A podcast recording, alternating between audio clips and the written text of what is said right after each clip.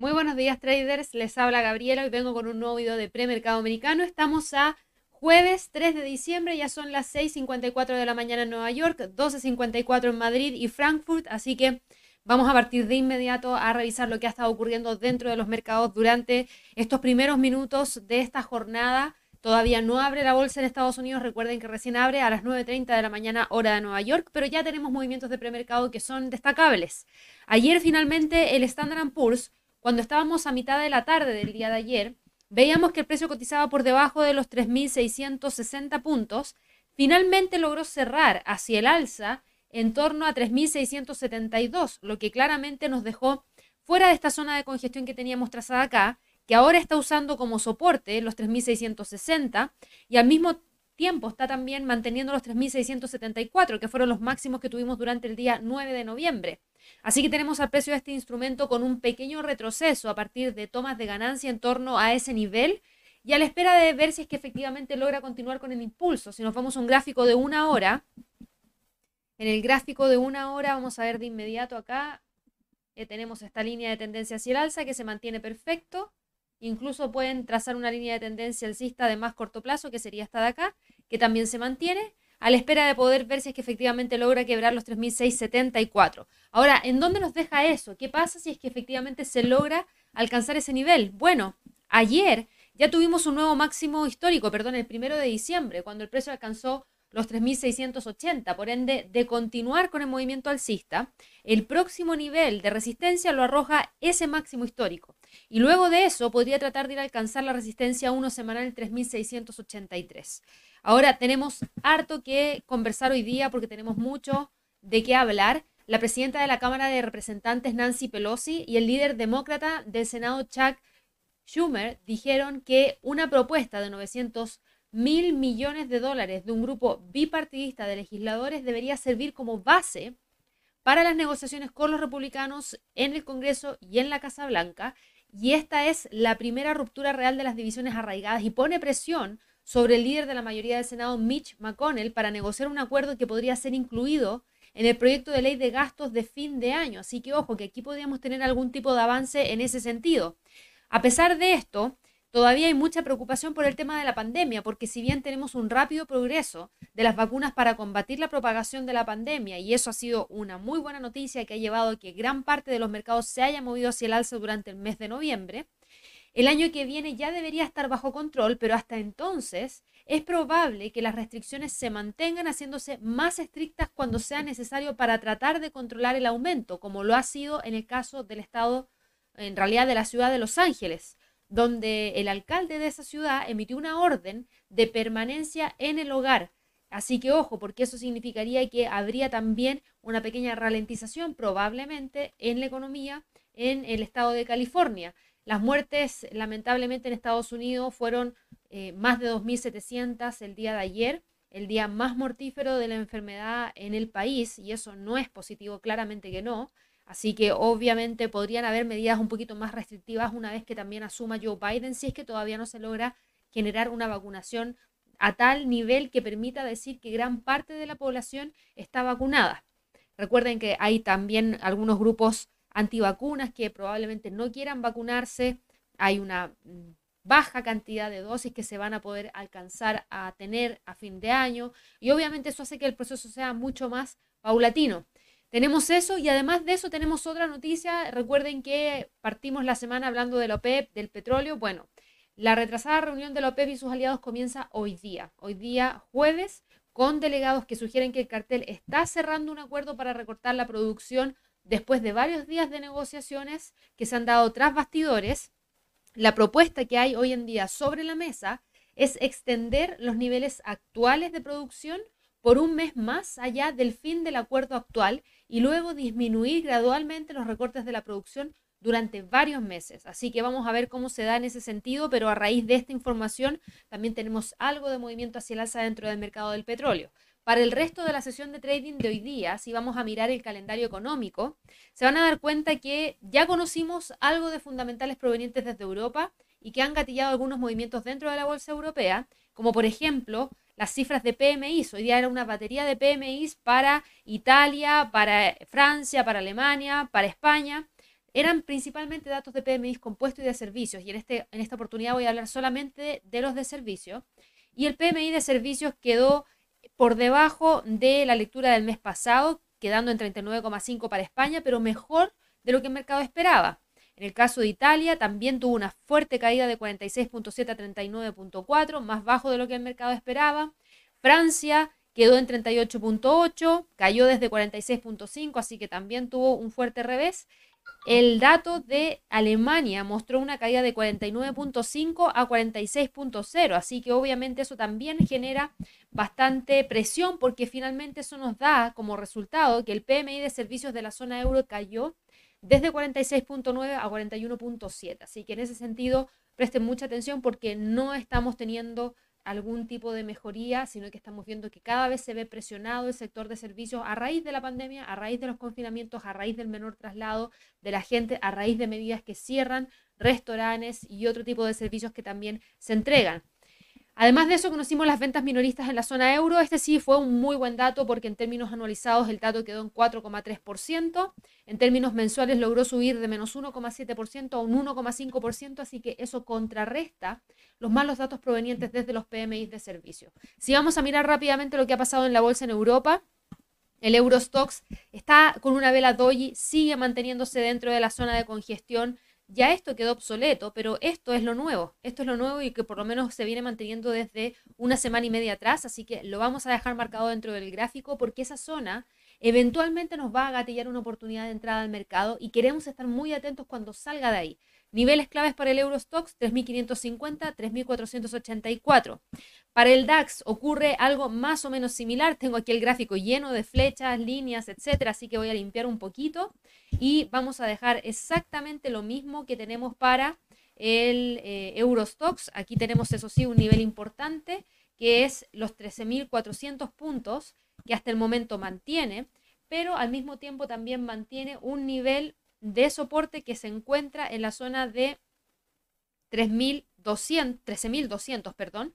Así que esa es la zona de congestión en la cual se está moviendo el DAX y que también vamos a seguir muy de cerca para poder confirmar si puede continuar hacia el alza. El IBEX, el IBEX sigue metido aquí dentro de esta zona. Hoy tiene una vela doji, un pequeño retroceso de 0,19%, pero no nos deja con ningún tipo de cambio. Fíjense que si me voy a un gráfico de una hora, yo he estado siguiendo muy, muy de cerca el IBEX el IBEX igual mantiene la tendencia hacia el alza, esta línea que trazamos y que se ha respetado muy bien en el último tiempo y el día de hoy también logró hacerlo. Y fíjense que cada vez se ve una mayor inclinación hacia arriba de la media móvil de 100 periodos, así que continúa la presión hacia el alza por parte de este instrumento. Para el FTSE, el FTSE del Reino Unido salió de esta zona de congestión, va entrando a una línea de tendencia que presiona en búsqueda de los 6.500 puntos. Vamos a ver si lo logra hacer o no pero hoy día avanza un 0,42% en plena sesión europea. Siguiendo con el premercado en Estados Unidos, hablamos del Standard Poor's y ese retroceso, porque vuelvo a repetir, el hecho de que no tengamos un acuerdo entre las partes dentro de la Cámara, dentro del gobierno, dentro de un mismo partido, a raíz de los estímulos que eventualmente podría recibir Estados Unidos, genera un poquito de incertidumbre dentro del mercado y obviamente presiona a estos instrumentos a que generen este retroceso. No solamente el Standard Poor's hoy día cae en el premercado, sino que también el Dow Jones lo hace con un pequeño retroceso de un 0,09%, pero se mantiene todavía dentro de la zona entre los 30.100 y los 29.600, que son los niveles más importantes a monitorear, por lo menos para la sesión de trading del día de hoy. A esto tenemos que añadir lo siguiente, dentro de las próximas horas, próximos minutos, vamos a conocer algunos datos provenientes desde Estados Unidos que son datos de alto impacto. Nuevas peticiones de subsidio por desempleo a las 8.30. El mercado espera que caigan desde 778.000 a 775.000.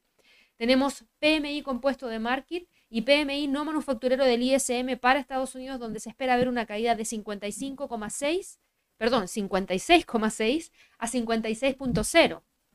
Ahora, no son datos tan importantes, pero mañana tenemos las cifras del non-fan payroll y aquí podríamos tener harta volatilidad con los datos que se van a estar entregando, así que presten mucha atención a esa información porque aquí podríamos tener algo interesante. Em, niveles para el Dow Jones, 30.100, 29.600 y en el caso del Nasdaq, aquí se viene algo muy lindo. ¿Por qué? Porque, si, un segundo, vamos a sacar esto acá. esto de acá. Premercado. ¿Qué está pasando con el premercado en el Nasdaq? Veamos Amazon. Amazon sube en el premercado leve 3.205. Tesla. ¿Qué pasa con Tesla? Sube en el premercado 588,96 dólares la acción. Google sube 1.825 dólares la acción. Twitter cae. O no, en realidad no cae. Está exactamente igual que el precio de ayer, 47,23. Facebook cae, no, está exactamente igual. Y Apple va con un pequeño movimiento hacia el alza, 123,74. ¿Qué más me queda por revisar? Netflix. Netflix va con una misma mantención del precio de cierre del día de ayer, es decir, no tiene movimiento en el premercado prácticamente. Así que ojo en ese sentido porque hemos tenido algunos movimientos que han ayudado a que el precio del Nasdaq se mueva, pero no con tanta fuerza. Y ya les mencioné a Amazon, Google y también teníamos a eh, otras compañías que también mostraban algunos movimientos alcistas, pero están detenidos en torno a los 12.500 puntos, que es el nivel más importante de resistencia para el Nasdaq. De continuar con el movimiento hacia el alza, el próximo nivel de resistencia estaría acá en 12.636, que es una resistencia 2 en términos semanales. Pasando al mercado de divisas, tenemos movimiento hacia el alza por parte del euro dólar, cotiza en 1.21,25, busca los 1.21,50, así que ese va a ser el próximo nivel que vamos a evaluar para este instrumento, 1.21,50, que podría ser la próxima resistencia y el soporte está en este momento en los 1.21 nivel psicológico, que es justamente lo que ha estado manteniendo en estas últimas horas. Para la libra dólar, la libra dólar también va con un movimiento hacia el alza. En general, hoy día el Reino Unido ha tenido movimientos importantes porque la noticia de empezar con la vacuna la próxima semana por parte de Pfizer y porque también hemos conocido que algunos diplomáticos de la Unión Europea confían en un acuerdo comercial del Brexit en los próximos días y también Londres confirmó que habían progresos. Eso trae la calma a raíz del Brexit, trae la calma el hecho de que ayer se anunciara que va a empezar el periodo de vacunación, trae la calma también ver que la curva de contagios va cayendo drásticamente, así que la libra toma ventaja. Podríamos aquí, ojo, estar frente a un muy buen escenario para el Reino Unido si es que todo sale en línea si es que el Brexit sale con un acuerdo, si es que logran salir del confinamiento antes que otros países, si es que logran vacunar antes que otros países, eso podría darles la ventaja para empezar a recuperarse y eso podría llevar a que la libra esterlina vuelva a ganar terreno. Así que ojo, hoy día estaría quebrando los 1.34 una vez más. Presten atención a la resistencia en 1.34,55, que es esta de acá, 57. De quebrarla, los 1.35 claramente es el próximo nivel de resistencia más importante que este instrumento podría tratar de alcanzar y con eso nos confirmaría, nos confirmaría que podría estar quebrando la línea de tendencia bajista que trae desde el 2007. Así que mucha atención con la libra dólar. Para el dólar yen, el dólar yen cotiza dentro de la zona de congestión marcada acá entre los 104 y los 104,78, en realidad 104,16 y 104,78. No ha tenido grandes cambios en ese sentido. Para el Bitcoin, el Bitcoin continúa con el movimiento alcista, no ha habido ningún tipo de cambio, sigue con esa tendencia que trae desde el 19 de octubre hasta la fecha y va en búsqueda de los máximos alcanzados durante el primero de diciembre en torno a los 19.956. Pasando al mercado de materias primas, el petróleo da la pelea en torno a los 45, en este momento cotiza en 44,93, tiene un pequeño movimiento hacia el alza, pero también le queda mucha incertidumbre respecto a lo que vayamos a conocer hoy día tras la reunión de la OPEP, a ver si se alargan los recortes o no se alargan los recortes en los niveles de producción. Por último, para el oro, el oro se encuentra cotizando en torno a los 1.841 dólares la onza. Fíjense que ayer habíamos dejado marcada esta zona con este círculo en base a la espera de que el precio podría cerrar dentro de estos niveles y efectivamente así lo hizo. Y hoy día sigue manteniéndose entre los 1820 y los 1845.